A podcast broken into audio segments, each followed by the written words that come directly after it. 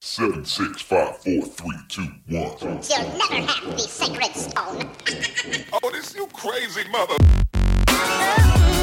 Hier ist der OMT Podcast mit brandneuem Stoff für eure Online-Marketing-Dröhnung zwischendurch. Heute mit dem OMT-Gründer Mario Jung.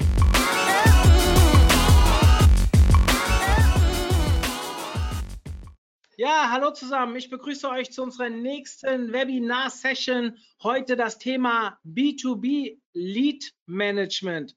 Sicherlich für viele von euch interessant. Gerade das Thema B2B wird ja sehr häufig bei den anderen Fachvorträgen im Nachgang erfragt, also wie immer der Bezug zu B2B ist.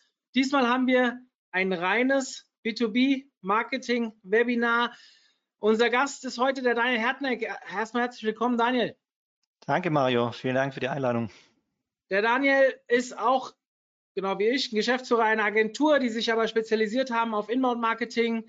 Ähm, ja, Side Boosters heißt die Agentur, seht ihr ja sogar hier, sehe ich gerade, das Logo ist ja da. Ähm, ich freue mich sehr, dass er dabei ist. Ein Thema, mit dem wir uns sehr intensiv beschäftigen. Inbound-Marketing habt ihr relativ häufig bei uns in den Webinaren und heute, wie gesagt, mal die Sicht aus, auf die B2B-Leads. Dementsprechend ja, freue ich mich auf den Input. Für die, die das erste Mal dabei sind, ihr könnt Fragen stellen über den Chat. Ich werde am Ende eine kleine QA-Session mit Daniel machen. Und bis dahin, Daniel, die Bühne gehört dir. Viel Spaß. Mario, vielen Dank. Danke. Bildschirm seht ihr schon alle? Habe ich gehört, ja? Alles klar. Dann, ja, herzlich willkommen zum Webinar Best Practices B2B Lead Management. Ja, mein Name ist Daniel Hertnick. Mario hat mich ja gerade schon vorgestellt, bin Geschäftsführer von Sideboosters. Wir sind zum einen Berater für die Digitalisierung von Marketing und Vertrieb. Da helfen wir Unternehmen, in diese gesamte Lead-Management-Thematik einzusteigen, die ja ähm, doch immer wichtiger wird, tragischerweise ja ähm, aus aktuellem Anlass auch in Verbindung mit Corona, dass neue Geschäftskanäle wie beispielsweise Messen und sonstige Präsenzveranstaltungen im Moment eben ja zwangsläufig nicht so gut funktionieren. Umso wichtiger eben auch einen parallelen Neukundenkanal aufzumachen und das spielt eben spielen Themen wie Inbound Marketing, Content Marketing und Lead Management generell eine große Rolle. Wir sind gleichzeitig Agentur eben für Inbound Marketing und Lead Management mit Fokus auf B2B und kümmern uns ähm, auch um die Ausführung von, von ähm, ja, Kampagnen, Lead-Management-Maßnahmen, Content-Produktion und alles, was dazugehört. Und last not least äh, sind wir Softwarepartner, Goldpartner von Evolush, eine deutsche Marketing-Automation-Lösung und von HubSpot. Ich denke, die kennt wahrscheinlich jeder hier. Ja, was tun wir als Agentur? Im Prinzip ist es eigentlich genau das, äh, worüber ich heute reden möchte. Es geht um äh, durchgängige Lead-Management-Prozesse, angefangen auf der linken Seite von Sichtbarkeitsbausteinen. Also in erster Linie geht es natürlich darum, auch im Sinne des Inbound-Marketing Sichtbarkeit als Unternehmen zu generieren ähm, Interessenten zu generieren, also Traffic erstmal für Webseiten, dann die Conversion aus unbekannten Traffic bekannte Besucher zu machen, um in der Folge über Lead-Nurturing-Prozesse in der Regel Marketing Automation gestützt ähm, daraus ja Interessenprofile, Leads, Opportunities zu generieren, wie es neudeutsch so schön heißt, äh, zumindest im B2B, also am Ende ähm, ja, Umsatz zu machen. Das ist das, was wir tun, was wir abbilden und auch Bausteine, auf die ich jetzt im Rahmen des Webinars zu sprechen komme. Für wen machen wir das? Bunter Strauß. Ihr seht hier reine B2B-Orientierung und ähm, auch viele technisch orientierte Unternehmen. Das liegt sicherlich auch mit daran, äh, dass das Thema digitales Lead-Management oder auch Marketing Automation natürlich noch nicht so alt ist und äh, dass eben diese technisch affinen Unternehmen da auch in der Regel eher zu den Early Adoptern gehören. Das heißt, früher eingestiegen sind als jetzt eher traditionellere Branchen wie jetzt beispielsweise Maschinenbau. Das so zu uns, ähm, aber es soll ja in erster Linie um das Thema digitale Lead Management gehen. Ich möchte gerne im Vorfeld mal diese Folie zeigen, um einfach klar zu machen, ähm, es geht nicht um einzelne Bausteine, wie eben angesprochen Content Marketing, Inbound Marketing, wie ähm, Marketing Automation, SEA, SEO sehen wir ja auch, das Thema Buyer Personas, auf das ich gleich noch eingehen werde. Ähm, viele von euch, äh, die Unternehmen machen sicherlich das eine oder andere Manche machen vielleicht auch alles, manche machen es vielleicht auch gut aufeinander abgestimmt. Äh, das finden wir in der Praxis meistens nicht so vor, sondern wir sehen natürlich Unternehmen, die meinetwegen SEA-Kampagnen fahren, äh, die generell ihre Seite Suchmaschinen optimieren, die Content Pieces produzieren, um mal den einen oder anderen Download anzubieten. Aber so diese durchgängigen End-to-End-Prozesse äh, vom angefangen von Aufbauen von Sichtbarkeit bis hin letztendlich zum Umsatz finden wir in der Praxis noch relativ wenig vor vor. Das heißt, es gibt die Einzelinstrumente, aber es gibt nicht so dieses Orchestrierte, also diese, ähm, ich sage mal, Melodie, die am Ende auch ähm, zum, zum Tragen oder zum Spielen kommen soll. Also das Zusammenspiel eben von diesen einzelnen Instrumenten. Da gibt es nach unserer Erfahrung viel ähm, Aufholbedarf in vielen Bereichen, vielen Unternehmen. Und das ist eben die Aufgabe, letztendlich das Ganze entsprechend aufeinander abzustimmen. Also ein buntes Feld, beziehungsweise viele Dinge, die eben aufeinander aufbauen und nicht parallel laufen sollten. Warum reden wir im B2B eigentlich äh, immer mehr über dieses Thema Lead Management? Ja, ganz einfach, weil das eine nachgelagerte Situation ist, wie wir es im B2C eigentlich schon seit Jahren haben. Na, wenn ich früher zum Händler gegangen bin, um Fernseher zu kaufen, gehe ich heute ins Web. Ich recherchiere erstmal, ich gucke, was gibt es für Technologien, wie groß sind die Dinger, was kosten die Dinger, was sind Vor- und Nachteile. Und erst dann, wenn ich irgendwo das Gefühl habe, ähm, jetzt will ich mir so ein Ding auch nochmal angucken, ja, dann gehe ich irgendwo zu einem größeren Elektronikfachhandel oder zum Fachhändler um die Ecke und kaufe da vielleicht, vielleicht kaufe ich auch nicht und, und gucke es mir nur mal an. Aber Fakt ist, dass im größten Teil oder immer größeren Teil auch meines Kaufentscheidungsprozesses, dass ich den autark zurücklege. Das heißt, ich will erstmal wissen, was es gibt, ich will mich informieren und ich will auf Augenhöhe nachher auch kommunizieren können und mir nicht irgendwas erzählen lassen, von dem ich keine Ahnung habe. Und das ist natürlich im B2B auch immer mehr der Fall. Das heißt, die Leute gehen immer länger durch ihre Customer Journey, wie man so schön sagt, ähm, informieren sich so gut sie können über die Themen, die für sie relevant sind, um dann irgendwann, wenn sie sagen, gut, jetzt weiß ich, was ich will oder zumindest habe ich irgendwo eine Ahnung von dem, was ich will, dann auf Anbieter zuzugehen, um mit denen dann persönlich zu sprechen. Aber diesen Weg, den die Leute alleine gehen, den müssen wir begleiten. Ähm, ansonsten werden wir am Ende nicht das Business machen. Ich habe hier aus einer Studie auch äh, von, von Adobe Marketo nochmal eine, einen Auszug, ähm, der sagt, dass es immer wichtiger wird, auch im B2B auf die individuellen Bedürfnisse der Kunden, dem Nutzungsverhalten der Zielgruppen einzugehen. Ähm, ich würde gar nicht von Zielgruppe reden, ich würde heute tatsächlich von Buyer Persona reden, weil Kern des Lead Managements ist auch eine sehr spitze und eine sehr, dadurch auch sehr relevante Ansprache eben dieser Personas. Also wir reden nicht mehr von Zielgruppen, sondern wir reden von Buyer Personas. Und das ist eigentlich die Konsequenz auch aus diesem, aus dieser Aussage, aus dieser Studie, dass wir uns intensiv um eben diese Buyer Personas kümmern sollten. Buyer Persona ich denke, die meisten von euch haben es gehört oder kennen es vielleicht auch schon besser, ist ein Käuferprofil, also ein Prototyp eines Zielkunden äh, und eben kein Stellenprofil. Also wir reden nicht mehr davon, heute den, keine Ahnung, Marketingleiter oder Vertriebsleiter anzusprechen. Natürlich sprechen wir die an, aber nie, nicht nur auf Basis ihrer Rolle, die sie im Unternehmen einnehmen oder ihrer Stellenbeschreibung, sondern eben auf Basis vieler weiterer Informationen, die eben im Zuge einer solchen Buyer-Persona-Entwicklung dann gesammelt werden. Das sind einerseits demografische Aspekte, ja, rede ich eher mit einem männlichen, mit einer männlichen Persona, mit einer weiblichen Persona. Wie alt ist die? Ähm, wie ist die in, die Unternehmensorganisation eingebunden? Das heißt, auf wen hat sie Einfluss? Wer nimmt Einfluss auf sie? Was hat sie für interne Messgrößen? Also woran wird auch der Erfolg dieser Persona gemessen, dass sie einen guten Job macht? Welche Anforderungen hat sie intern im Unternehmen, aber auch an Produktanbieter, an, an Dienstleister? Und so weiter. Also man schaut sich sehr, sehr genau an, äh, bis hin zum Arbeitsalltag, äh, wie diese Persona so tickt. Last not least, äh, und es hängt oft eben halt auch mit dem Alltag, mit dem Arbeitsalltag zusammen, ähm, schauen wir uns ähm, das Informationsverhalten an. Das heißt, wie informiert sich diese Persona, über welche Formate, also welche Formate konsumiert sie und über welche Kanäle informiert sie sich. Das sind Dinge, da sollte man einen Blick drauf werfen, da, wenn, wenn man das alles gemacht hat und je klarer das Bild dieser Persona ist, desto besser ist natürlich das Fundament für alles, was danach kommt. Das heißt, die Buyer Persona ist Fundament für die Content-Erstellung, also für die Identifizierung der richtigen Themen und die Umsetzung auch in den richtigen Formaten? Ist es eine Persona, die lieber liest? Ist es eine Persona, wie ihr, die lieber in Webinare gehen? Ist es vielleicht jemand, der lieber Videos anschaut? Also das sind Dinge, die sollte man vorher, äh, sollte man sich klar machen, um eben auch den Content in den richtigen Formaten zu produzieren. Ne? Die besten Inhalte bringen nichts, wenn sie auf der anderen Seite nicht konsumiert werden, weil die Leute einfach sagen, okay, ähm, Webinar, schön, da steht eine Überschrift drüber, muss ich mir eine Stunde Zeit nehmen, keine Ahnung, was der da erzählt mache ich nicht. Ich will lieber einen Text, kann ich scannen. Wenn es gut ist, gehe ich tiefer rein. Wenn es nicht gut ist, dann gehe ich weiter. Also deswegen macht es durchaus Sinn, ähm, sich eben mit diesen bevorzugten Formaten auseinanderzusetzen. Und dann ein weiterer Baustein, der eben auf der Buyer Persona basiert, sind eben auch die Maßnahmen. Also wie kommuniziere ich diesen Content, wie promote ich den, wie publiziere ich den, um eben halt auch bestmöglich wahrgenommen zu werden wenn ich das alles gut mache, dann werde ich entsprechend am Ende auch eine erfolgreiche Maßnahme aufsetzen. Wenn mein Fundament fehlt oder nicht, nicht so stabil ist, laufe ich halt auch viel eher Gefahr, Energie in Dinge reinzustecken, die am Ende keine oder nicht ausreichend Wirkung erzielen.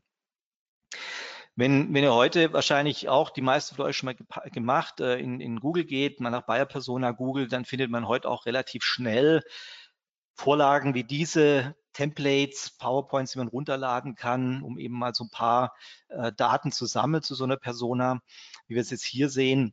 Das ist aus unserer Sicht zu wenig. Ne? Das ist keine Buyer-Persona in dem Sinne, äh, ein stabiles Fundament dann auch sein zu können, sondern eine Buyer-Persona ist vom Umfang her mindestens das, was wir hier sehen. Das ist auch unsere Empfehlung. Wenn ich sage 360-Grad-Blick auf diese Persona, dann bedeutet es natürlich, ähm, diese aus, aus ganz unterschiedlichen Facetten zu betrachten, die ich eben angesprochen hatte, die natürlich mehrere Vorteile haben. Zum einen, ich kann auf Basis dieser unterschiedlichen Aspekte, in der ich der, die, die Persona betrachte, äh, passgenauen Content produzieren. Das heißt, ich kriege ja auch viele ähm, Anregungen für Content, für relevante Inhalte aus dieser, dieser Buyer-Persona heraus. Und das ist eben ganz wichtig, vor allem wenn es dann komme ich gleich zu in Richtung Anfang der Customer Journey geht. Äh, wie fange ich die ein? Welche Themen muss ich ausspielen, um eben diesen Fisch an die Angel zu bekommen? Also das ist eine Empfehlung. Guckt euch das genau an und entwickelt sowas. Wie macht man das? Am besten in einem firmeninternen Workshop nicht, es gibt natürlich Anbieter, ihr könnt rausgehen, ihr könnt irgendwelche Seminare machen, das ist grundsätzlich natürlich auch nicht verkehrt, aber ihr werdet dann vielleicht ein bisschen Handwerkszeug mitkriegen. Die richtige Persona werdet ihr nur im Rahmen eures Unternehmens definieren können. Warum? Ganz wichtig, ihr habt alle reden vom Kunden im Unternehmen und doch hat jeder irgendwo ein bisschen ein anderes, andere, anderen Blick, eine andere Sicht auf den Kunden. Ganz einfach aus seiner Rolle heraus. Ein Vertriebler wird den Kunden anders sehen als jemand aus dem Service Support oder ein Berater würden vielleicht wieder anders sehen als meinetwegen die Geschäftsleitung. Das heißt, jeder guckt ja aus seiner Brille drauf und man redet vom Kunden, jeder sieht irgendwo eine andere Perspektive. Und ein wichtiges Ziel eben dieses Workshops ist es, diese unterschiedlichen Kundenperspektiven zu konsolidieren, zu einem einheitlichen Kundenbild. Schon mal ein Riesenvorteil zu wissen, wenn man vom Kunden redet, dass alle das Gleiche denken. Und das sollte man tun. Das heißt, der Workshop sollte intern auch aus ganz unterschiedlichen ähm, Unternehmensbereichen zusammengesetzt sein, um eben diese unterschiedlichen Perspe Perspektiven in die Persona mit einfließen zu lassen. In der Regel schafft man intern, ja, ich sage mal, eine Schärfe von 80, 90 Prozent äh, dieser Persona. Das ist unsere Erfahrung. Ähm, Im Nachgang sollte sie verprobt werden, ja, um das auch nochmal zu bestätigen. Das kann über ein Social Media Screening laufen. Das heißt, Ihr habt äh, die Buyer-Persona definiert, ähm, sagt, okay, das ist meinetwegen äh, Mann zwischen 40 und 50 Jahren alt, äh, mit den, den Interessengebieten.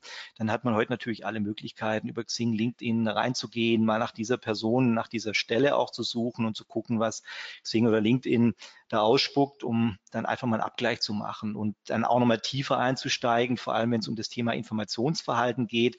Da ist man meistens äh, ein bisschen unsicher, relativ dünn aufgestellt, aber in den sozialen Medien kann ich natürlich genau schauen, worauf reagieren die Leute, wo bewegen sie sich auch, beispielsweise Themengruppen auf Xing, ähm, wer liked welche Themen, ja, was bieten die Leute in den Profilen an und so kann ich eben diese Persona, die ich intern erarbeitet habe, dann nochmal Stück für Stück verfeinern.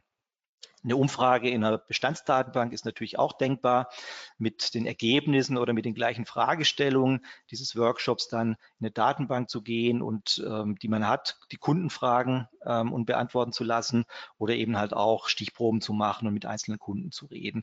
Ganz, ganz wertvolle Thematik, merken wir in jedem Projekt. Je klarer ich diese Persona definiert habe, desto erfolgreicher wird das Projekt nachher laufen.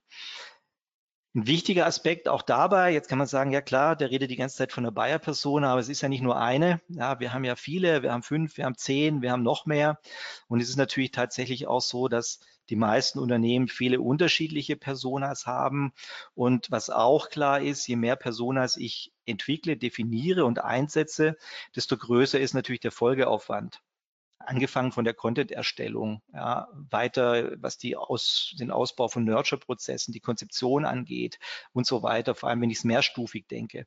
Deswegen ist es schon wichtig, hier auch zu priorisieren, zu fokussieren und sich wirklich auch mal diese Fragen zu stellen, die wir hier sehen.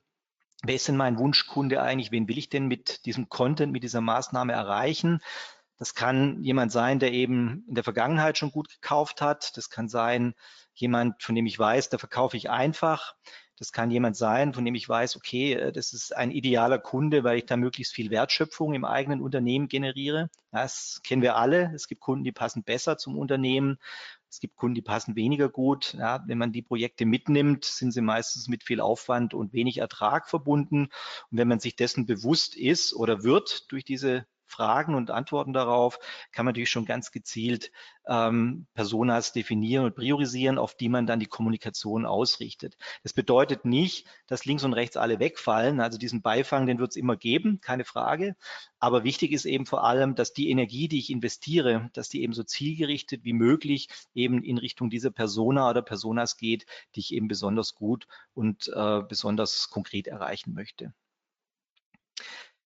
Customer Journey heißt Lead Nurturing statt Kampagne. Ich hatte es vorhin angesprochen, also Begleitung der Buyer Persona durch ihren Kaufentscheidungsprozess. Hier im B2B erreiche ich eben nicht durch zeitlich befristete Kampagnen, sondern durch dauerhafte Lead Nurturing Prozesse oder Lead Nurturing Programs, äh, sagen ja die, die, äh, die Amis dazu.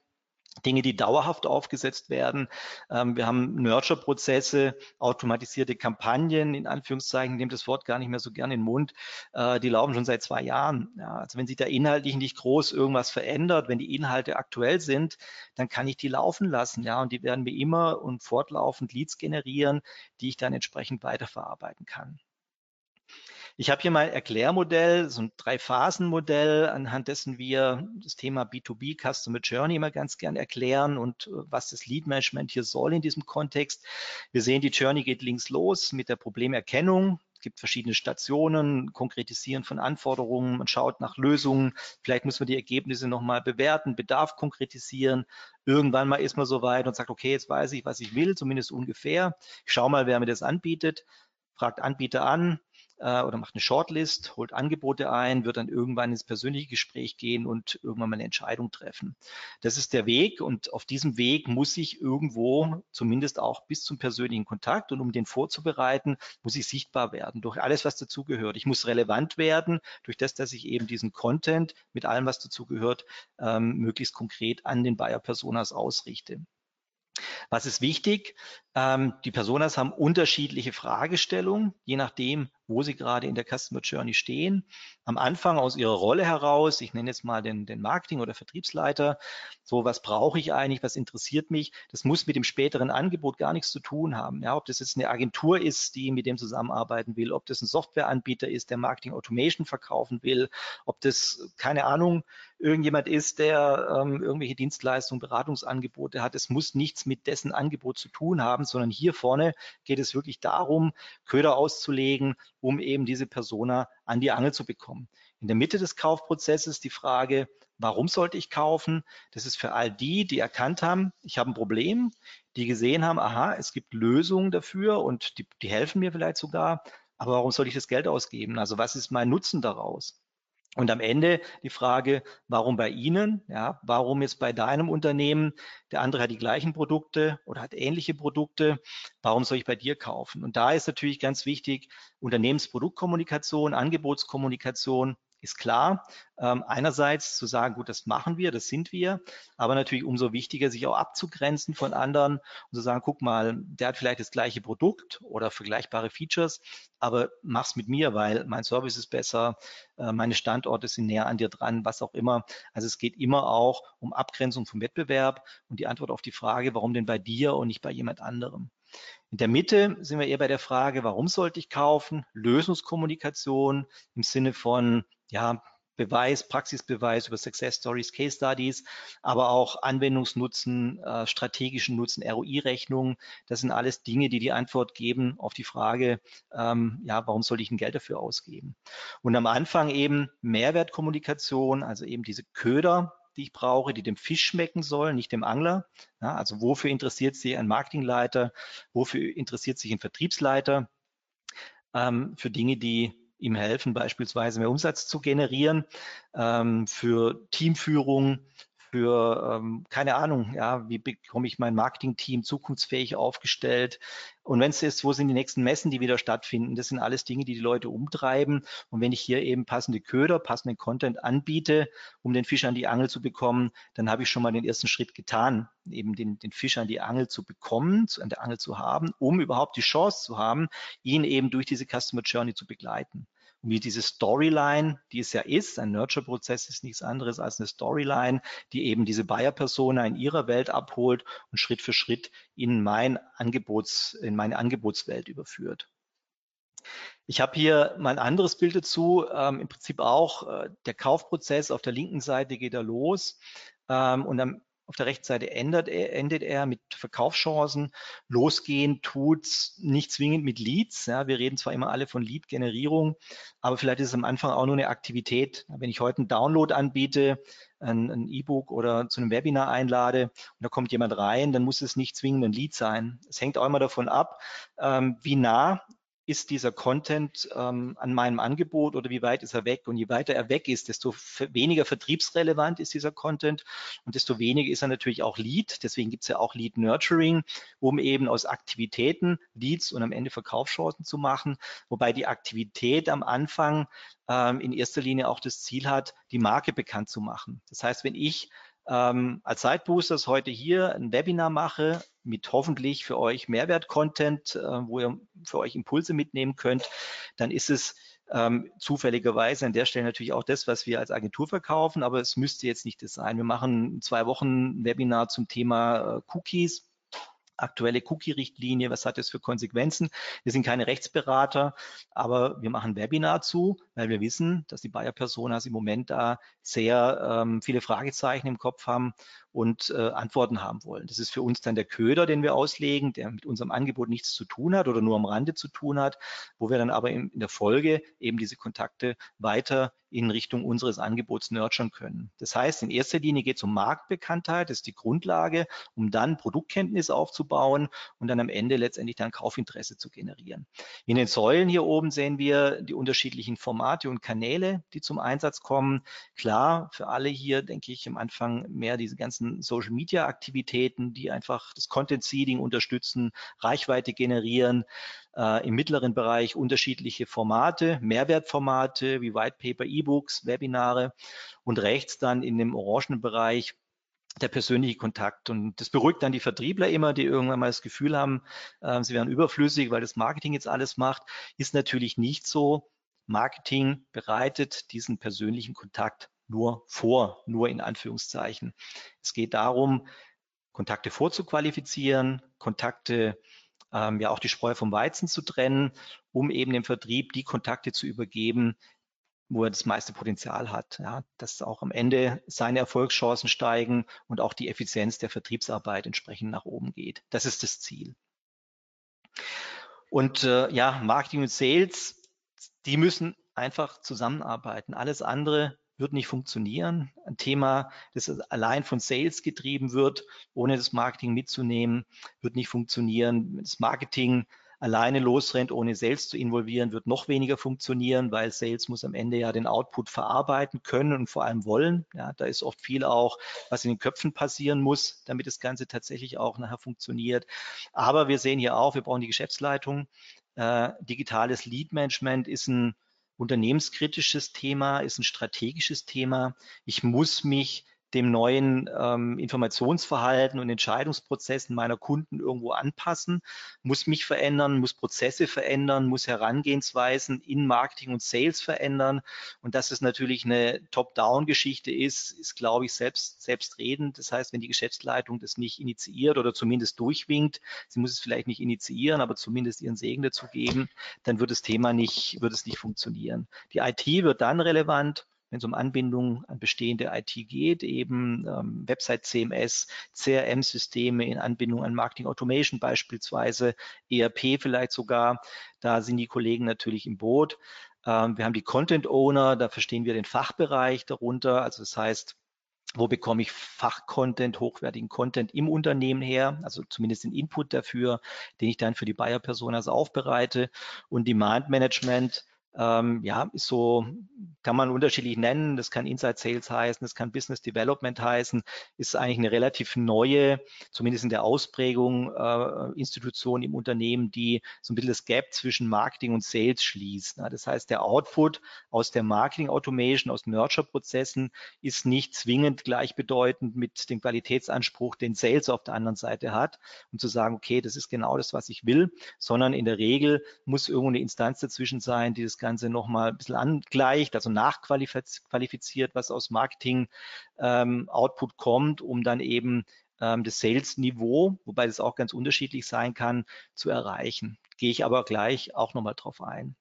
Also ganz wichtig, eben diese Bereiche hier mitzunehmen und ähm, ganz wichtig vor allem eben Sales und Marketing an einen Tisch zu bekommen, um wirklich auch äh, gemeinsame Ziele zu definieren, auch Ergebnisse überhaupt mal zu, zu definieren. Was wünscht sich denn der Vertrieb? Wir reden immer in unseren Workshops, die wir machen, von, vom Wunschzettel, ja, den Sales aufmachen darf. Die kriegen immer ganz große Augen und dann schreibt man, schreibt man und ne, so eine lange Liste dann nachher, ähm, was sie sich alles wünschen, um besser verkaufen zu können. Und das ist ja durchaus legitim, weil nur wenn ich weiß, ähm, was die Kollegen hinten raus benötigen, um besser zu verkaufen, um erfolgreicher zu sein, ähm, kann ich natürlich auch alles, was davor kommt, nur so konzipieren, dass ich eben in Richtung dieses Outputs gehe. Also wenn ich jetzt weiß, die äh, wollen einfach bestimmte, sagen wir, explizite Daten haben, wie Position, Branche, Unternehmensgrößen, solche Dinge, werde ich die natürlich im Zuge äh, eines Nurture-Prozesses, Marketing Automation basiert, über Formulare abfragen. Wenn ich weiß, äh, Vertrieb will wissen, reflektiert er auf Thema ABC, dann werde ich halt Thema ABC in diesem Nurture-Prozess inhaltlich verbauen, um einfach dann tracken zu können, hat er A, B oder C geklickt, was für mich dann am Ende natürlich auch wieder eine vertriebsrelevante Entscheidung sein kann. Also ganz wichtig, dieser Wunschzettel für Sales, ganz wichtig auch dieses Festlegen gemeinsamer Ziele und KPIs. Nur wenn ich Ziele definiere, kann ich sie messen und kann feststellen, wie erfolgreich ich bin. KPIs natürlich als Steuerungselemente ganz wichtig, um eben auch ähm, ja, zu sehen, wie gut funktioniert es, was wir gerade machen und um auch konkrete Ansatzpunkte zu haben, ähm, was muss ich verbessern, ja, um mich einfach weiterzuentwickeln. Eindeutige, eindeutige Lead-Definition, ja, wir haben es ja gerade schon gesehen, äh, was ist eine Aktivität, was ist ein Lead, ja, was ist ein Marketing-Qualified Lead, was ist ein Sales-Accepted Lead, also diese ganzen äh, Definition, die muss man haben, ja, um auch daraufhin äh, konzipieren zu können und vor allem am Ende dann auch so ein Commitment zu haben, worauf arbeiten wir hin, ja, damit auch alle das gleiche Verständnis haben. Lead Scoring, ein Aspekt, äh, zeige ich gleich nochmal anhand von einem Praxisbeispiel, also Bewertung, die Bewertung der Daten, die wir generieren, seien es jetzt explizite Daten, ähm, über Formulare oder implizite Daten, äh, Aktivitätsprofile, äh, also Activity Profiling, einfach zu sehen, zu tracken, wofür ähm, interessiert sich jemand, worauf klickt er, wie lange setzt er sich mit bestimmten Dingen auseinander und so weiter. Also ganz wichtig, das müssen Marketing und Sales gemeinsam erarbeiten. Und dann schaffe ich das, was wir hier sehen. Ich kriege oben möglichst viel in meinen Funnel rein. Das können Inbound-Marketing-Maßnahmen sein, aber es können genauso Messen-Events sein, wenn sie wieder stattfinden oder persönliche Termine. All das gehört in diesen, in diesen Funnel. Und dann ist eben die Aufgabe von Marketing Automation in Verbindung mit Lead Nurturing diese Kontakte so weiter zu qualifizieren, bis eben beispielsweise ein bestimmter Lead-Score erreicht ist, der eben die Übergabe von Marketing an Sales, ans CRM, an Inside Sales, wie auch immer dann definiert. Das ist das Ziel. Unten soll am Ende dann Umsatz rauskommen. Das lohnt sich definitiv, ist zwar auch jetzt hier aus einer Studie, aber ich kann es natürlich aus der Praxis bestätigen, ähm, dass die Unternehmen die nurturen und eben nicht nur Kampagne denken im Sinne von Reagierer werden weiterverarbeitet, Nicht-Reagierer werden weggekippt, äh, sondern hier nachhaltiger denken und sagen, gut, wir bearbeiten alle. Ja, wir bearbeiten sie so lange, bis sie entweder raussteigen, weil sie keine Lust mehr haben oder bis sie sich so weit entwickelt haben, dass wir sagen, jetzt können wir mit denen reden. Und je mehr, äh, je größer die Menge ist, die ich hier bearbeite, desto wichtiger ist natürlich, dass das Ganze automatisiert funktioniert. Also es ist, äh, zeigt jedes Projekt und äh, werde ich nachher auch nochmal zeigen, ähm, auf jeden Fall eine Sache, die, die sehr, sehr gut funktioniert.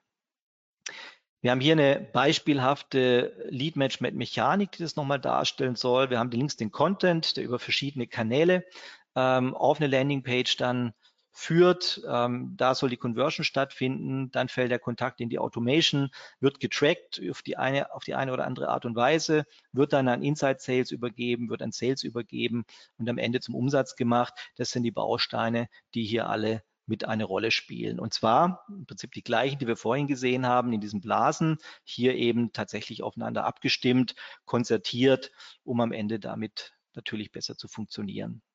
Was sind die Schlüsselfaktoren eines Nurture-Prozesses? Ähm, Im Prinzip sind es drei ganz wesentliche Faktoren. Ähm, Faktor eins ist die Didaktik. Das heißt, ich habe vorhin auch von Storyline gesprochen. Ähm, ein Nurture-Prozess ist eine Begleitung der Buyer Persona durch die Customer Journey in Verbindung mit Sensibilisierung, in Verbindung mit ähm, Beantworten von Fragen, vielleicht auch Aufwerfen von neuen Fragen. Wir reden ja auch von Lernzielen bei den Buyer Personas. Die Frage ist, was muss die Buyer Persona verstehen, je nachdem, wo sie gerade in ihrer Journey steht, um am Ende bei uns zu kaufen. Und diese Fragen müssen wir beantworten. Und dafür müssen wir uns vorher natürlich Gedanken machen, was wollen wir ihnen beibringen? Was müssen wir ihnen beibringen, abhängig davon, was die Leute eben äh, welche Fragen sie sich stellen, je nachdem, wo sie sind. Die Dauer, ganz wichtig. Dauer aus dem Grunde, ähm, ich muss den Leuten Zeit geben, Vertrauen aufzubauen. Ja, das ist ein ganz wesentlicher Aspekt auch eines Nurture-Prozesses, Vertrauen zum Unternehmen aufzubauen, zum Anbieter aufzubauen. Und das Vertrauen erhalte ich natürlich durch Wiederholung erhalte ich vor allem natürlich durch qualitativ hochwertigen Content und erhalte ich auch vor allem dadurch, dass mir nicht gleich einer vertrieblich im Nacken sitzt und mir verkaufen will, nur weil ich mal eben kurz um die Ecke geguckt habe. Das ist wie beim Angeln. Ja, ich werfe die Angel aus, äh, muss dann mal so ein bisschen Leine geben, wieder einholen, aber nicht zu schnell ziehen, sonst fällt er mir, sonst reißt er sich vielleicht los und dann ähm, ja, kann ich damit nichts mehr anfangen. Das heißt, ganz wichtig, Geduld haben, auch wenn es für für, für die Vertriebsleute unter uns oft nicht so einfach ist. Und eben der Content, Content im Sinne von die passenden Inhalte mit den passenden Antworten, je nach Stufe im entsprechenden Kaufprozess. Ich kann das Ganze als äh, Push und als Pull spielen. Also Push bedeutet eben die schon angesprochenen automatisierten Prozesse. Trigger liegt irgendwo auf einer Webseite oder wird über Social Media, über Ads ausgespielt. Hier schönes E-Book zu dem in dem Thema. Jemand beißt an äh, an den Köder, lädt sich das runter und läuft dann automatisiert in mehrstufigen Nurture rein. Ähm, wir sehen fünf Stufen aufwärts, ähm, eben auch aus Grund dieses vertrauensbildenden Prozesses. Und äh, dann läuft er da rein, sammelt seinen Lead Score und am Ende wird er vertrieblich bearbeitet. Ich kann das Ganze aber auch als Push ausspielen. Das heißt, eine Bestandsdatenbank, die ich habe mit Kunden, mit Interessenten, ich sage jetzt mal Kunden, äh, Upselling, Cross-Selling-Themen, das sind die Fische, die habe ich schon im Becken, die muss ich nicht neu angeln.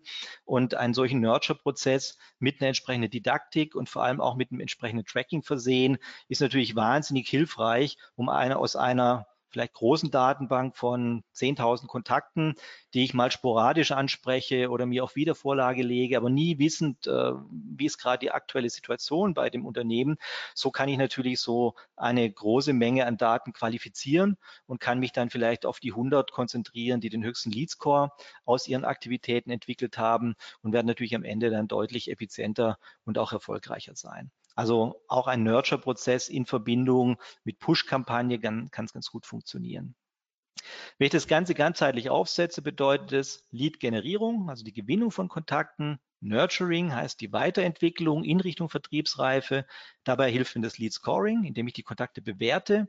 Das Lead-Routing, die Weitergabe an den Vertrieb nach zuvor definierten Kriterien. Analytics, wie angesprochen, ganz wichtig.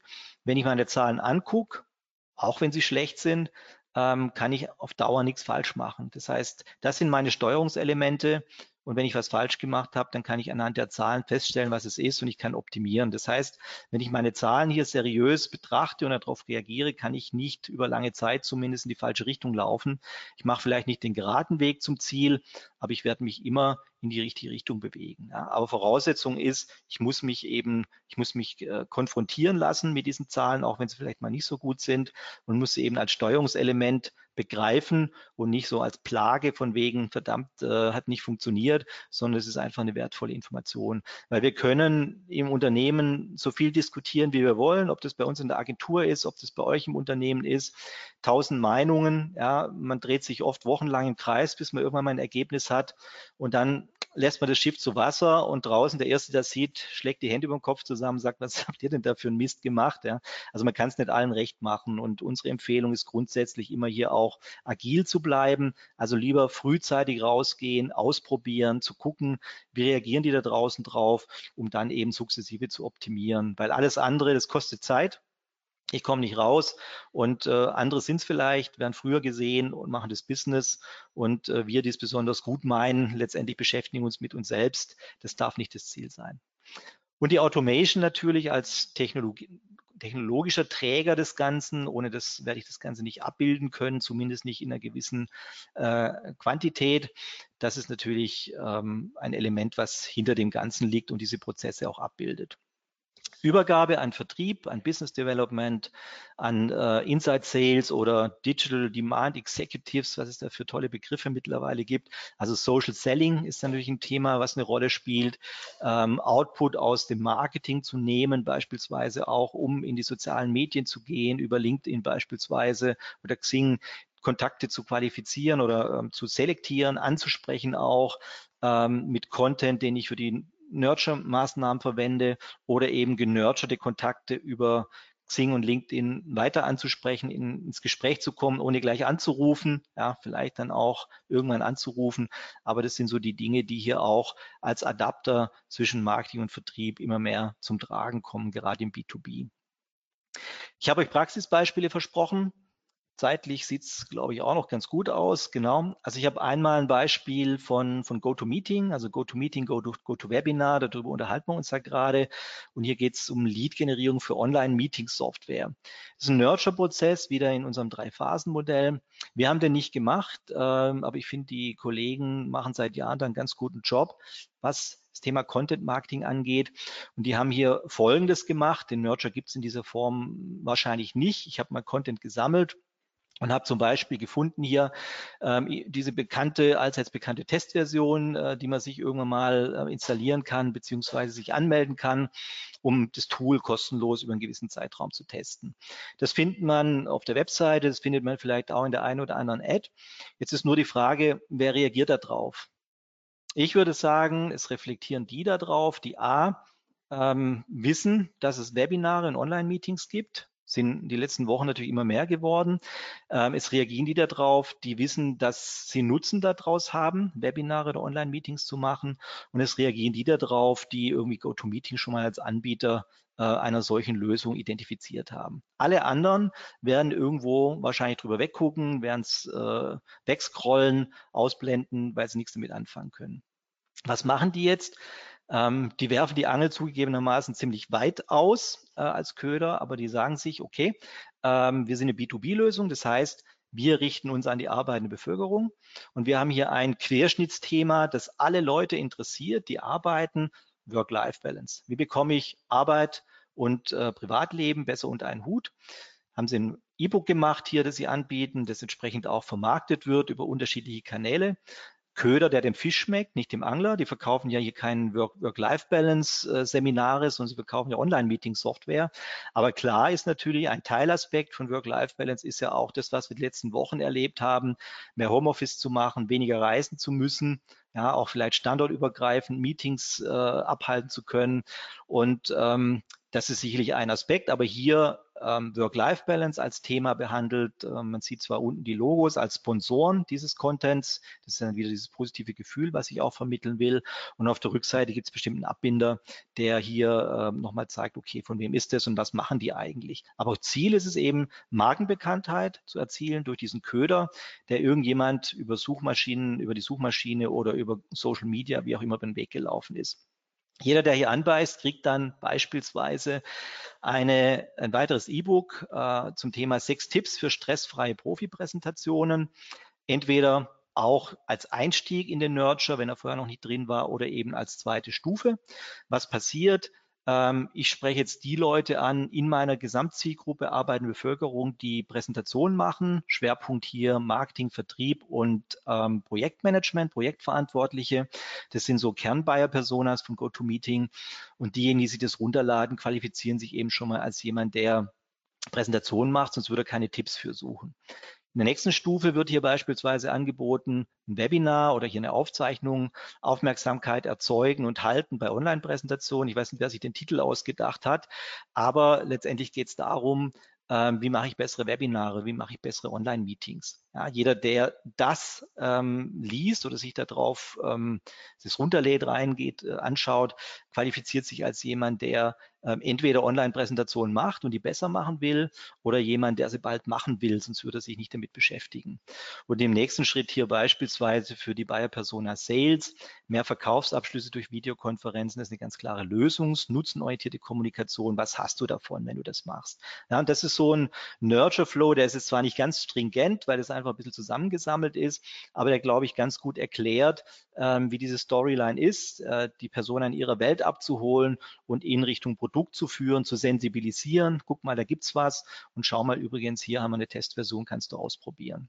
Das Ganze dann entsprechend mit dem Lead Scoring versehen. Wir sehen ähm, Content, der produktnäher ist, damit auch vertriebsrelevanter, die Testversion wird höher bewertet, das E-Book ganz am Anfang niedriger bewertet, weil hier lässt sich keine vertriebliche Relevanz ableiten und alles, was zwischendrin ist, hängt immer ein bisschen davon ab, wie produktnah oder auch wie groß die Hürde ist, äh, da reinzugehen. Also jemand, der sich Zeit nimmt für ein Webinar, den würde ich sicherlich höher bewerten als jemand, der vielleicht nur äh, eine Seite liest zum gleichen Thema, weil er hat sich einfach Zeit reserviert und scheint dann auch ein größeres Interesse zu haben. Also so kann man das ganz gut austarieren und am Ende würde dann eben so ein Gesamtscore entstehen, der dann eben signalisiert, jetzt geht eben die Verantwortung von Marketing an Sales oder Inside Sales über, um dann die weiteren Qualifizierungen zu machen. Ähm, wie gesagt, die Anforderungen des Sales sind ganz unterschiedlich. Manchen reicht eine E-Mail-Adresse. Ich würde sagen, mir reicht's nicht. Äh, manche wollen im Gegenpol äh, komplett die Bandkriterien qualifiziert haben. Also wissen, ist es der richtige Entscheider? Hat der Budget? Hat er einen aktuellen Bedarf? Und will es auch möglichst gleich machen? Und äh, wenn Sales oder manche Vertriebsleute eben diese Kriterien oder zumindest nicht zwei oder drei von denen qualifiziert haben ähm, oder vorqualifiziert bekommen, dann ähm, packen sie so einen Kontakt gar nicht an.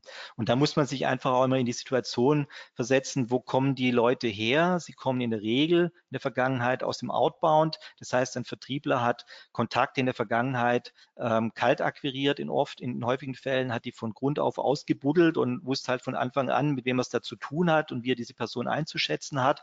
Und jetzt hier äh, bekommt er plötzlich digital irgendwelche Kontakte, keine Ahnung, was ist das, äh, kann man das essen, was soll ich damit machen?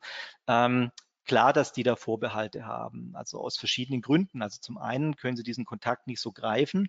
Zum anderen kommt es vom Marketing. Die haben in der Vergangenheit nur Broschüren gemacht und solche Dinge und ähm, sind jetzt plötzlich für mich hier auch äh, mitverantwortlich, beziehungsweise wollen an meinem Erfolg teilhaben, wenn es auch noch was wird. Und ähm, das, das sind alles Dinge, die muss man berücksichtigen. Ja, und, und, und äh, deswegen müssen die Kontakte auch so greifbar wie möglich gemacht werden, um dem Vertrieb ein gutes Gefühl zu geben. Und dazu muss man eben auch gemeinsam Ziele definieren. Weiteres Beispiel, das jetzt äh, tatsächlich von Kunden von uns, die Intelligence AG ist ein großes SAP-Systemhaus in Deutschland und äh, wir haben hier ein paar Jahre liegt es zurück. Ähm, das war Pilotprojekt bei dem Kunden, eine ähm, Nurture-Prozess gemacht zum Thema HR-Software im SAP-Umfeld. SuccessFactors heißt die, Cloud-Software und dazu dafür sollten Leads generiert werden. Und äh, das war, wie gesagt, das erste Projekt in der Art beim Kunden. Und wir haben hier einen relativ simplen Nurture-Prozess damals gemacht. Das war schon Ende 2016, als es loslief. sind mit Trends eingestiegen, die Bayer Persona HR-Leitung haben gesagt, klar, was interessiert die? Wo entwickelt sich mein Bereich hin? Herausforderungen, Generation Y und solche Dinge. Wie setze ich mich mit den neuen Generationen, Altersklassen auseinander? Ähm, was haben die für Bedürfnisse? Wie kriege ich auch in Zukunft äh, gute Mitarbeiter? Wie kann ich bestehende Mitarbeiter binden und so weiter? Und ähm, das interessiert natürlich die Leute. Wo entwickelt sich mein Bereich hin? Dann haben wir die hingeführt. Ähm, am Anfang waren es zwei Fachartikel oder Blogartikel wir haben sie in ein Webinar reingeführt, ähm, die Arbeitswelt 4.0 gestalten. Das war so ein bisschen die Brücke dann zwischen, wo entwickelt sich HR hin und auf der anderen Seite, wie kann IT helfen? Deswegen Arbeitswelt 4.0, wie Industrie 4.0. Wie kann IT mir helfen, diese Prozesse oder diese Herausforderungen letztendlich dann abzubilden beziehungsweise zu lösen. Die vierte Stufe dieses Nurtures war ein Leitfaden, Auswahlhilfe, so finden Sie die perfekte HR-Lösung. Also für all die, die erkannt haben, hey, da tut sich was, ich muss mich da zukunftssicher aufstellen. IT kann einen wichtigen Beitrag dazu leisten. Worauf kommt es denn an, na, wenn ich mir so eine Software anschaffen will?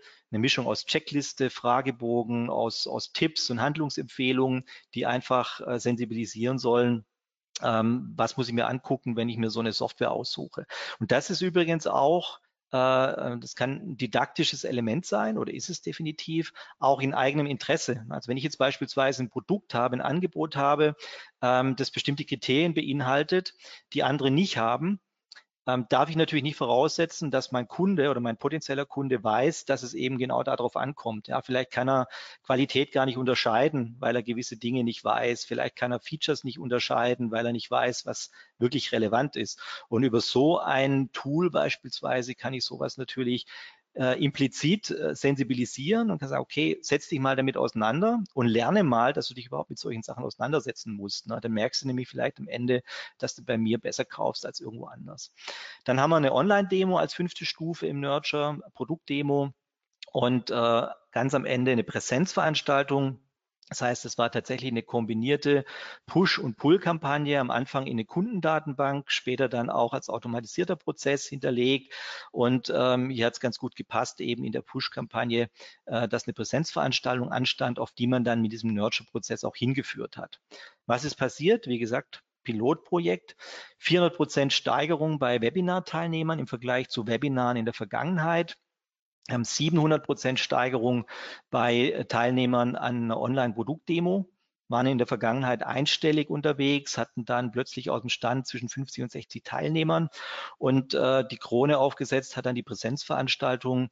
In der Vergangenheit, die findet einmal im Jahr statt, in Bielefeld, in der Vergangenheit 30 bis 40 Teilnehmer, plötzlich waren es fast 100 Anmeldungen, über 80 Teilnehmer. Warum? Weil die Leute hingeführt wurden, weil sie genurtured wurden, sensibilisiert wurden und äh, dadurch entsprechend auch Interesse generiert wurde.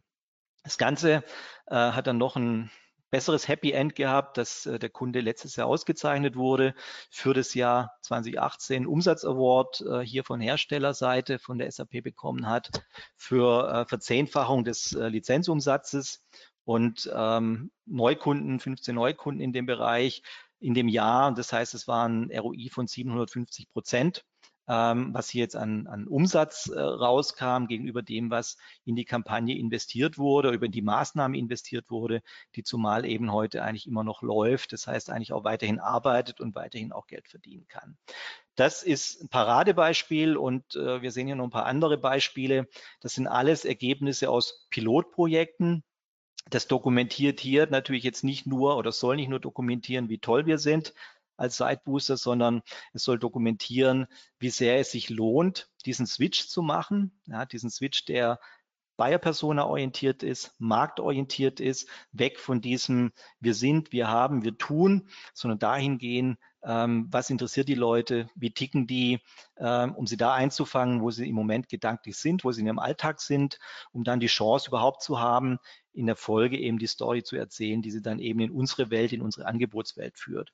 Und durch das, dass wir ähm, das Ganze automatisiert machen, auch in Verbindung mit der Automation, ob das jetzt ein HubSpot ist, ein Evolush oder irgendein anderes System, ähm, habe ich ja auch keinen Schmerz mit, wenn da welche dabei sind, die irgendwo durchs Raster fallen. Also letztendlich ist so ein, so ein Funnel, so ein Nurture-Prozess durch so ein Lead-Funnel auch immer so wie so ein Destillat Destillationsprozess. Ja, das heißt, unten soll das Gute rauskommen. Was zwischendrin passiert, ist mir eigentlich relativ egal. Ja, das heißt, es muss oben viel rein, damit unten möglichst viel rauskommt. Aber dieses viel rein oben bedeutet für mich eben nicht mehr Aufwand, weil es eben automatisiert läuft, weil eben äh, sich das selbst ausselektiert. Ne? Jemand, der nicht reinpasst, der springt raus, mit dem muss ich mich gar nicht beschäftigen, sondern ich konzentriere mich auf die, die unten rausfallen und eben entsprechende Voraussetzungen dann auch mit sich bringen. So, damit bin ich durch für den Moment. Ich hoffe, es waren ein paar äh, spannende Impulse dabei. Ihr dürft gerne Fragen stellen. Wir haben ja noch ein paar Minuten Zeit. Möchte aber auch parallel noch darauf aufmerksam machen. Wir haben ähm, da noch ein Goodie dabei. Ähm, ihr könnt gerne One-to-One-Coaching bei mir buchen. Das kostet nichts, habt eine Stunde Zeit, auch individuell Fragen zu stellen, also ganz konkret auf eure Bedürfnisse hin Antworten zu bekommen. Jederzeit gerne könnt ihr euch bei uns auf der Webseite anmelden. Genauso haben wir auf der Webseite jede Menge äh, Expertenwebinare rund um das Thema Inbound Marketing, Lead Management, Marketing Automation. Schaut es euch gerne an und ihr seid natürlich auch herzlich eingeladen, euch mit mir zu connecten auf Xing oder LinkedIn. Ähm, Würde mich freuen drüber und dann bekommt ihr auch in Zukunft äh, regelmäßig Infos über neue Webinare, über E-Books und sonstige Dinge.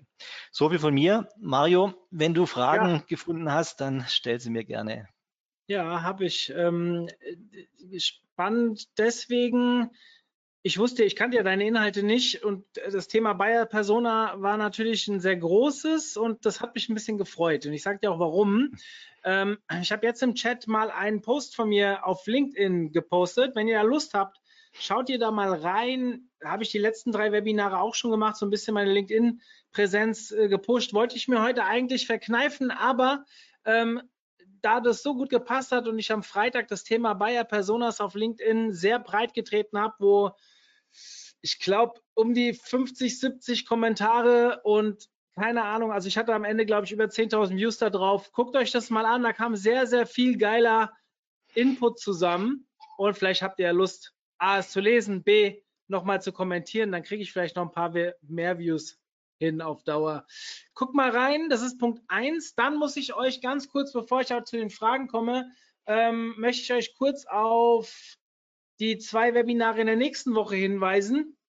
Wir haben einmal wirklich ein Basic-Webinar, wo es eher darum geht, ähm, wie man eine Webseite richtig einsetzt und so weiter. Ich weiß nicht, wer von euch noch ganz am Anfang steht. Da ist das sicherlich eine wirklich coole Sache. Für die, die ein bisschen fortgeschritten sind, ähm, ist das sicherlich zu einführungsmäßig. Für die habe ich aber was anderes und was richtig Geiles.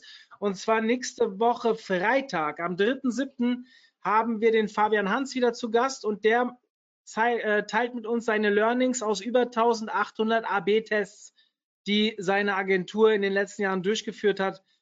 Ähm, wir hatten schon mal ein ähnliches Webinar mit dem Nils Kattau vor drei Jahren. Das war eines der best runtergeladensten Webinare, die wir jemals hatten im Nachgang. Ähm, das geht quasi in dieselbe Richtung.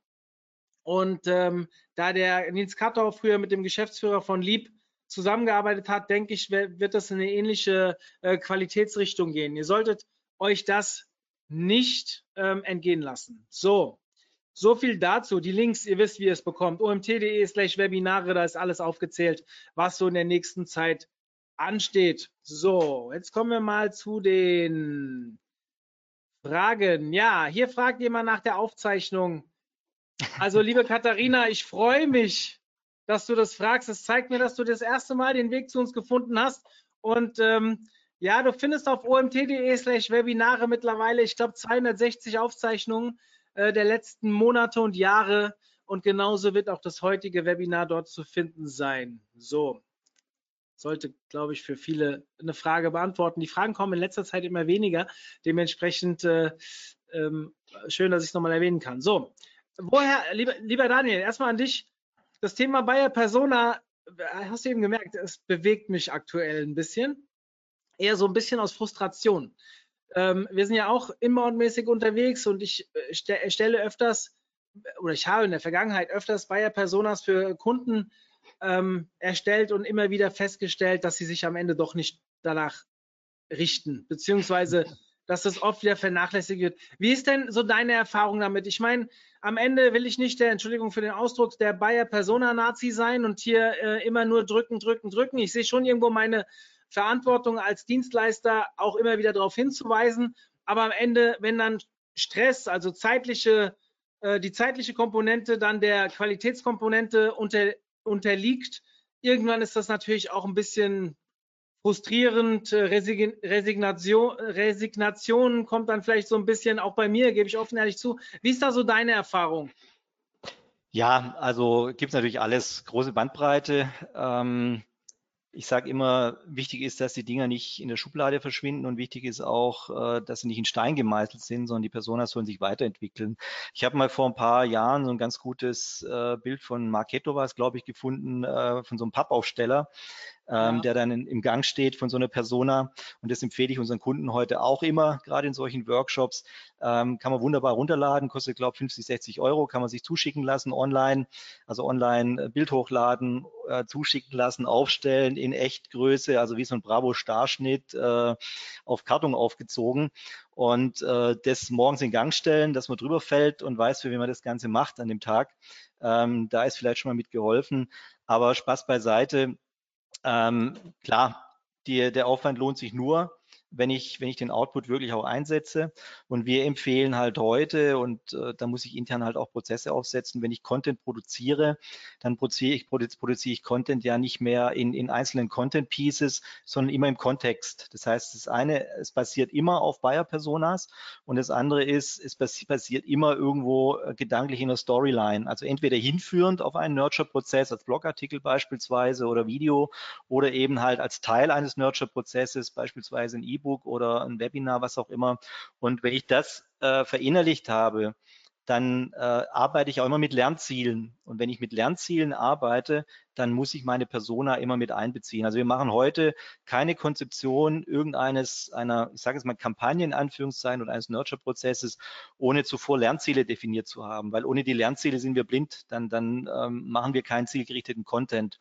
Und wenn ich das für mich in meinen Prozess mit, mit äh, als festes Element mit etabliere, dann äh, vergesse ich die Buyer Personas auch nicht. Mhm. Ich muss dir einen Kommentar vorlesen und ich hätte oh. gerne ein Statement von dir dazu. Äh, mein lieber Freund Karl Kratz hat unter meinem Post Folgendes geschrieben und dieser Kommentar hat 42 Likes bekommen. Ich muss euch das vorlesen. Aus meiner persönlichen Sicht sind der größte Teil der Bayer Persona Definitionen pure, Entschuldigung, Hirnwichserei. Fernab jeglicher Realität und komplett vorbei an konkreten Bedarf. Prozessual gesehen denkt sich irgendjemand irgendeinen Scheiß, wie es sein könnte und wie die Welt denn wäre, ohne sich einfach mal die Hände, die Hände schmutzig zu machen und mit 10, 20, 100 seiner Kunden den gesamten Prozess vom Ereignis bis zum Follow-up durchzuarbeiten. Immer und immer wieder, bis man die Ergebnisse bis man an die Ergebnisse kommt, die für die Käufe und Folgekäufe sorgen. Und daraus bildet man dann eine Persona. Ja, er hat ja nicht Unrecht. Also ich kann beides unterschreiben. Er hat den zweiten Teil, der ist halt sehr mühsam. Den kann ich vielleicht irgendwo ein bisschen ähm, straffer realisieren. Und Teil 1 ist eben die angesprochene große Bandbreite. Ja, von irgendwelchen äh, Buzzword-Sammlungen bis hin halt eben tatsächlich zu einer intelligenten Auseinandersetzung mit der Persona. Also wir empfehlen, das zu tun. Wir wissen, dass es äh, erfolgreich sein kann, wenn man es richtig macht. Und äh, für uns ist ein ganz wichtiger Bestandteil, auch wenn wir eben Unternehmen in so eine Lead-Management-Thematik reinbringen, weil ohne diese Basis ähm, läuft man einfach Gefahr, an der Zielgruppe vorbeizugehen. Ja. Hm. Eine Frage aus dem Publikum. Woher weiß ich, was die bevorzugten Formate meiner Bayer-Persona sind? Ja, unter anderem eben durch das Social Media Screening ja, oder eben auch durch eine, durch eine Online-Umfrage, dass ich eben einfach schaue, womit setzen sich die Leute auseinander. Ja, das sehe ich ja einfach auch. Ähm, ich meine, wir haben mittlerweile natürlich aus, aus vielen Kampagnen auch Erfahrungen gesammelt oder aus vielen Projekten. Und äh, nur ein Beispiel, äh, wir haben mal die IT-Leiter angesprochen ähm, in Verbindung mit einem Seminaranbieter und parallel ähm, Personalverantwortliche, also aus der HR-Abteilung und ähm, haben zwei Nurture-Prozesse gemacht mit dem jeweiligen Thema. Da waren in beiden auch Webinare drin und irgendwann hat man gesehen, die haben Leadscore aufgebaut, die verschiedenen Maßnahmen, die Nurture-Prozesse und äh, die Personen, Personalleute sind durch die Decke gegangen und die ITler, die sind relativ flach geblieben. Dann haben wir erst gedacht, verdammt, haben wir einen falschen Content ge äh, gewählt äh, haben dann aber die KPIs angeguckt, deswegen ist es gut, die auch zu haben und haben dann festgestellt, nee, äh, wir haben nicht die falschen Themen. Ähm, die Leute haben, also die IT-Leute haben einfach äh, Texte gelesen. Das war das Beispiel von vorhin, wollten querlesen, wollten einfach schneller sein, äh, haben vielleicht auch ähm, einen Arbeitstag, der nicht ganz so strukturiert ist, wie jetzt beispielsweise eines äh, Personalverantwortlichen, ne, der einfach viel eher weiß morgens, äh, was auf ihn zukommt, als jetzt jemand, der auch mit Troubleshooting beschäftigt ist. Und der kann sich natürlich auch mehr Zeit nehmen für Webinare und der andere will lieber kurze Texte lesen. Also das sind Erfahrungswerte und zum anderen, wie gesagt, kann man auch gucken in den sozialen Medien, auf welche Themen die Leute reflektieren und auf welche Formate sie reflektieren. Hm. Ähm, wie groß kann eine Conversion Rate von Work-Life-Balance zum Download einer Testversion sein? Keine Ahnung, wir müssen mal GoToMeeting fragen. Also das ist äh, natürlich, äh, die Angel ist sehr, sehr weit ausgeworfen. Ja, das muss ich sagen. Machen wir in der Regel nicht.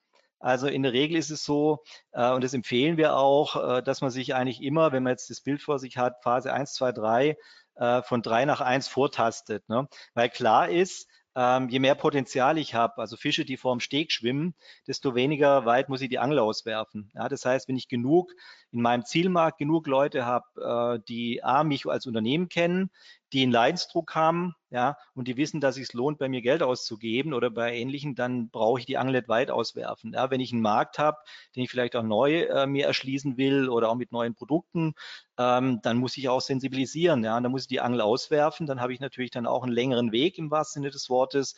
Ähm, muss man sehen, wie die Situation ist. Ne? Also je mehr Potenzial vorhanden ist vor meinem Steg, desto weniger weit muss ich sie auswerfen und je weniger da ist, desto weiter muss ich raus und desto länger dauert in der Regel auch der Sales Cycle. Aber der ist im B2B meistens ja sowieso ein bisschen länger. Ja. Ähm, ich habe gerade noch was in den Chat gepostet für, ich hatte letzte Woche eine hammergeile äh, Podcast-Folge angekündigt. Äh, das Feedback ist bombastisch von Montag. Äh, für diejenigen, die sich mit Influencer-Marketing und vor allem mit der ähm, Brand Bearbeitung, wie sage ich dazu, zu, mit der eigenen Brand beschäftigen wollen und da äh, Communities gerne nutzen, also Social Media, in dem Fall geht es um LinkedIn, die sollten da mal reinhören, total cool. Ich habe die Inken Kuhlmann von HubSpot interviewt zu einem HubSpot-Projekt, wo sie mit zehn internen, gut vernetzten internen Mitarbeitern mehr Reichweite erzielt haben, als mit ihrer Unternehmensseite, die 450.000 Follower hat. Ähm, total cool, ist theoretisch in einer kleinen Firma schon darstellbar. Ähm, hört mal rein, wenn euch sowas interessiert. Und ja, weitere Fragen haben wir nicht. Lieber Daniel, viel, vielen, vielen Dank. Ich wollte gerade sagen, viel Spaß für die Vor sehr gerne. Vortrag. Werde ich auch noch haben. Danke. vielen Dank für den Vortrag. War sehr erfrischend. Ähm, ja, war dein erster Besuch bei uns. Mal schauen. Ich hoffe, wir bleiben in Kontakt. Genau, genau, wir bleiben in Kontakt und dann gucken wir einfach mal weiter, was noch so auf uns zukommt.